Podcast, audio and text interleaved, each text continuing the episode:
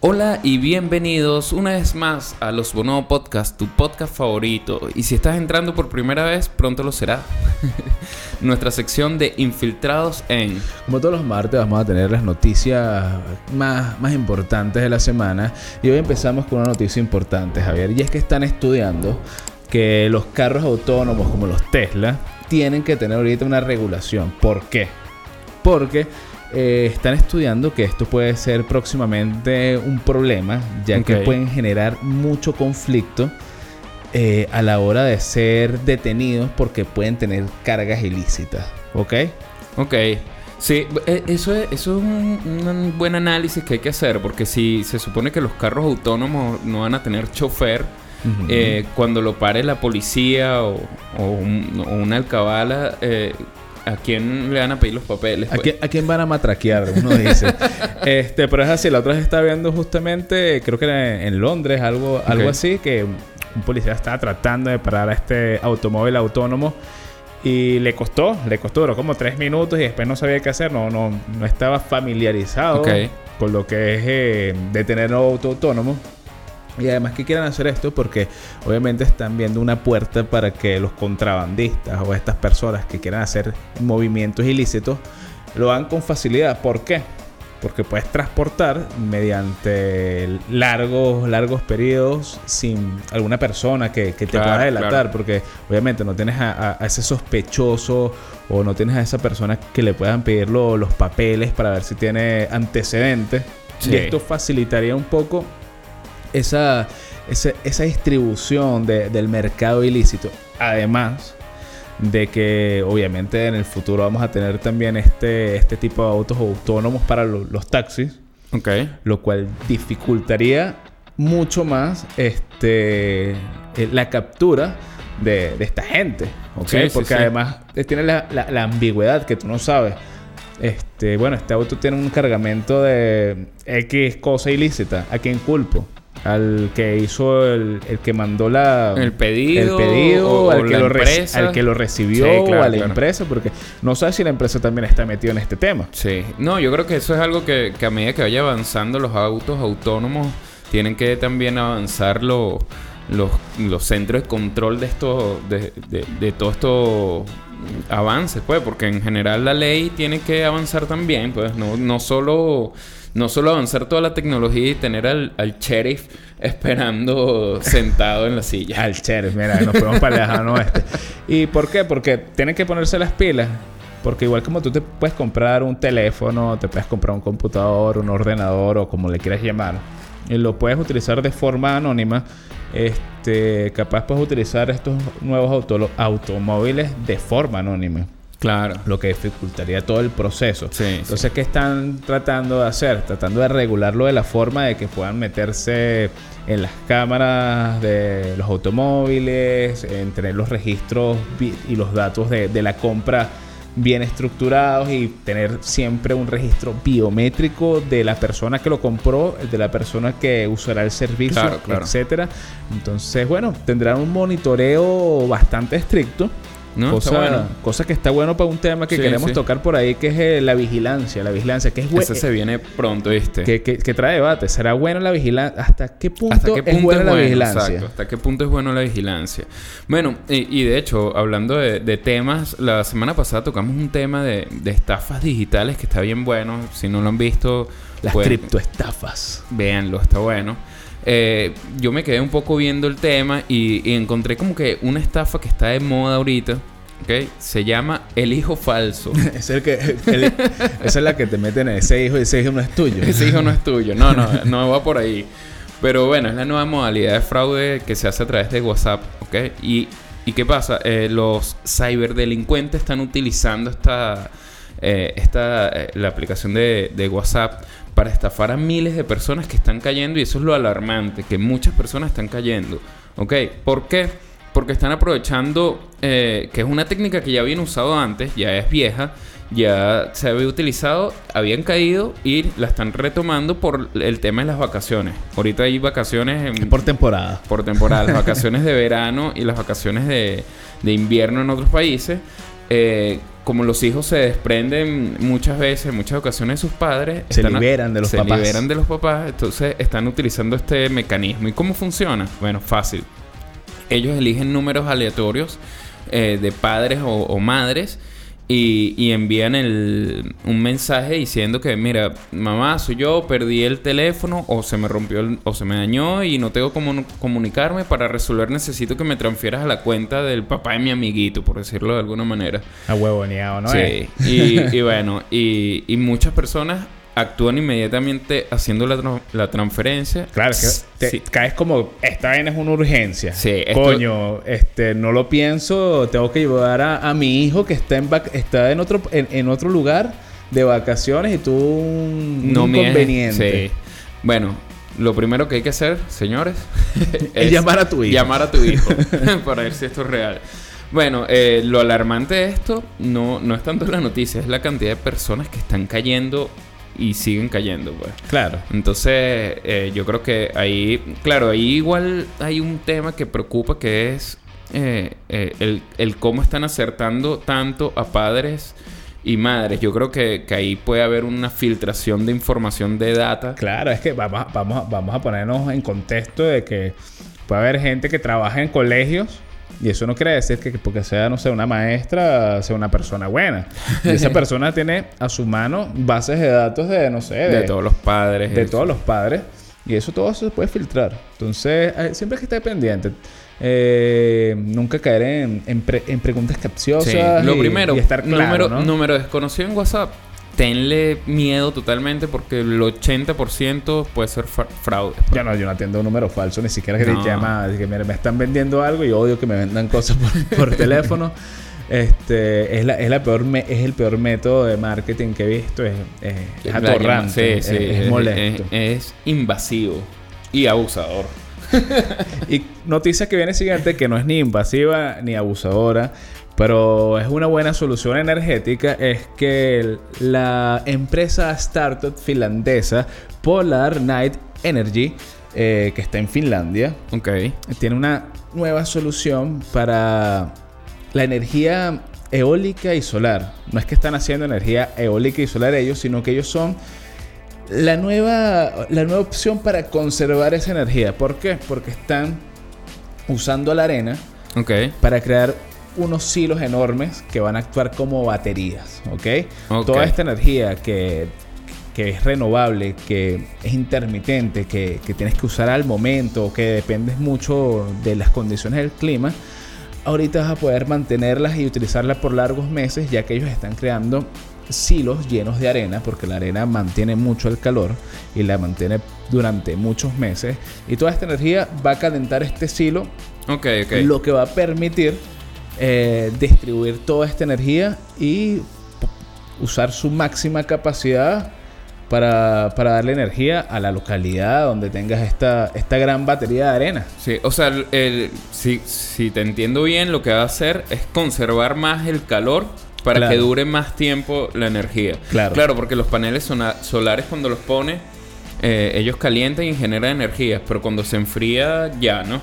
Claro, cuando, cuando no, estás, eh, no está utilizándose, no vas a transmitir la energía necesaria y no estás dando la energía a, a lo que Claro. necesita, ¿no? Esto lo que va a mantener es, Es que preservar. al- almacenes durante varios Sí. meses y es una solución, una No, solución bueno. energética para, para que seas más sustentable, energía renovable y además es una solución comercial bastante económica ya que la arena es un recurso que casi todos los países tienen. Sí, sí, sí. Y yo creo que puede potenciar algo interesante en, en- en este eh, como, como nuevo método y, y en lucha del cambio climático. No, eso está buenísimo. Además que, bueno, con todo el tema de Rusia, Ucrania, eh, que Rusia le, le corta el suministro de gas a, a muchos pueblos, a, muchos, muchos pueblos, países. a muchos pueblos, a muchos países de Europa.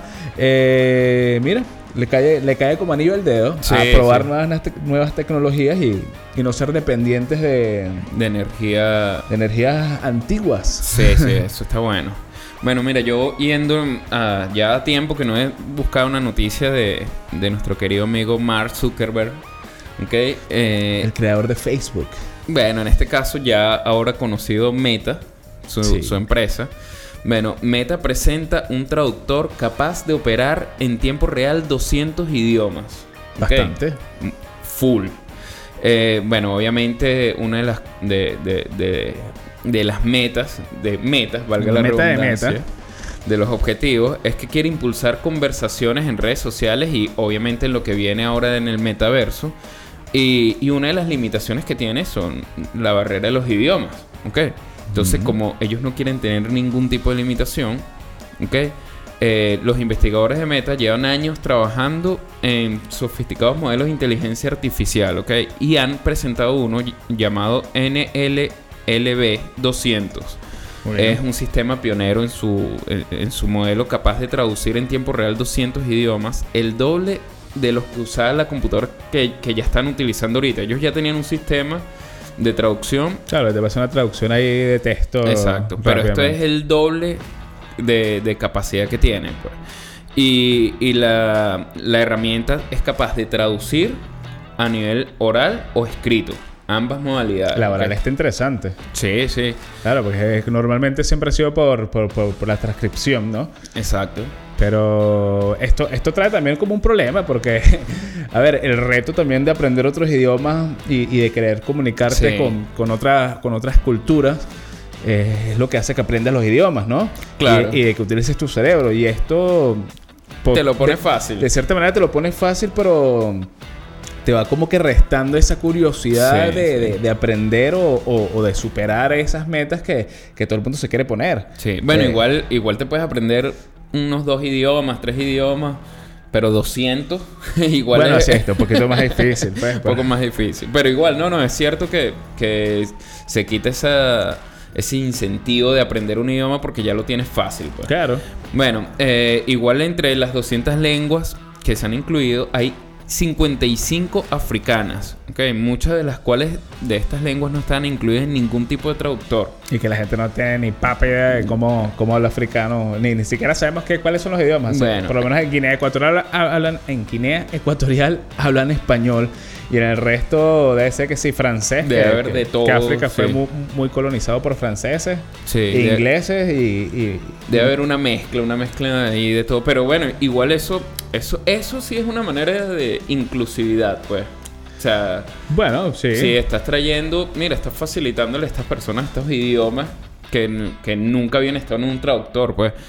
Eh, obviamente la, la, la intención de, de Meta es porque ellos como están desarrollando y están pioneros en las gafas, ok, para el... En los el- lentes. en- en- Para- en los para lo- lentes. No sé cómo lo todo el mundo le No, dice para diferente. nuestro público de España, las gafas. Mm, Bueno, Bueno, en los lentes de, las gafas son otras. de realidad aumentada de meta, ¿ok?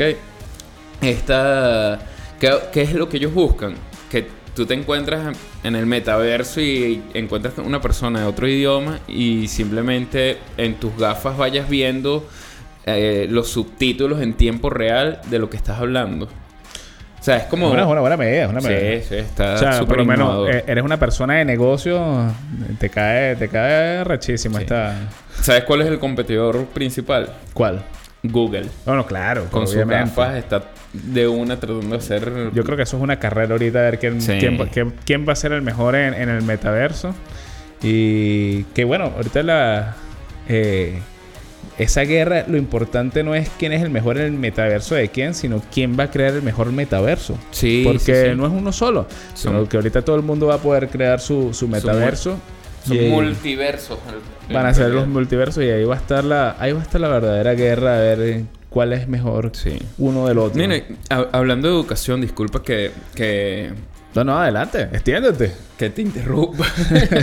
Me extiendo un poco. Me gustó una noticia que leí de, en, en tema de educación, que hubo una encuesta ahorita en Estados Unidos donde 3 de cada 5 adultos eh, eh, recomendaron o aceptaron los videojuegos que deben de estar dentro de, de las materias de los colegios. Está bien, está bien, pero hay que recordar que no deben ser como videojuegos como Call of Duty o Fortnite, sino que deben ser videojuegos educativos. Exactamente. Bueno, no, igual hay propuestas de todo tipo de juegos porque obviamente eh, si, si, si lo llevas muy al tema educativo, a lo mejor pues no puedes causar el mismo interés de estos juegos más dinámicos. Solo que tienen, hay unas mezclas que están saliendo que se ven súper interesantes. No es lo mismo, obviamente. Eh, eh, no, no vas a irte de una a Call of Duty. Bueno, a menos que quieras ser militar o, Ah, bueno, o eso sí. policía, que no, no está mal, porque capaz pues está entrenando gente ya para, para eso, ¿no? Sí. No. Oye, Sí, si para es- matar. si esto estás claro que tu objetivo es ser militar, no, no matar gente, sino proteger a tu nación. Esa, es Este, otra manera de verlo. Este, ¿por qué no aplicar esa, esa materia extracurricular, no? Es así. Bueno, y esta idea no solo se ha implementado en Estados Unidos, también, de hecho, en Chile se implementó, eh, si no me equivoco, en la Universidad de la Frontera. Y una de las palabras de la magíster Tania Tapia fue, ¿Mm? en esta instancia de prueba piloto se evidenció una gran aceptación del videojuego por parte de los estudiantes, quienes señalaron que la incorporación de nuevas tecnologías en las enseñanzas de la química incrementaron la motivación e interés en la clase. Claro. En pocas palabras, eh, tanto los alumnos estuvieron felices como los maestros estuvieron felices con los resultados, así que una buena medida de, de implementación. O sea, yo creo Una- que un igual... avance, un avance en, coño, en, en modernizar la educación. O sea, no es lo mismo, por lo menos, eh, ver una cadena carbonada dibujada en un papel a que puedas manipularla y puedas tener un contenido didáctico que- Distinto, totalmente. distinto y atractivo donde te, donde te agrade hacerlo, ¿no? Sí. Te llame la atención este Jurungala Química. bueno, si algo hemos hablado nosotros en, en el podcast ya continuamente es el lo que lo atrasado que está la educación es uno de los de yo creo que ah, todavía hay clases que se dan de la misma manera que se dan hace 100 años. Sí, yo creo que la- el, ojo, no todas las, no todas las escuelas, seguramente las escuelas más, más, más Con, con privadas un poder adquisitivo más y con alto. poder adquisitivo, yo creo que el pensum es diferente, pero habrá similitud hace 30 años, 20 años en la escuela a la, a la, a la actual. Sí. Y si es así, qué triste. Sí, sí, sí. Yo creo que, que es hora de ir avanzando. Así como decimos en este podcast cantidad de noticias de avances de inteligencia artificial, de ciencia, de física, también deberíamos de poder decir todo el tiempo noticias de avances educativos en implementaciones, porque sí hay avances, sí hay avances educativos, pero no se implementan en, en el día a día en los colegios. Y tiene que haber avance no solo tecnológico, sino también de, de, eh, de materias. Por lo Sí. menos materias financieras. Sería bueno que le dieran a, a- a las personas cómo administrar tu dinero, ¿no? Eso es algo que deberían de aprender desde niños, porque es de lo que más les va a afectar el futuro. Además de las carreras modernas que, que ya son el, el trabajo del futuro, que yo creo que está muy en pañales en, en la enseñanza básica. Sí.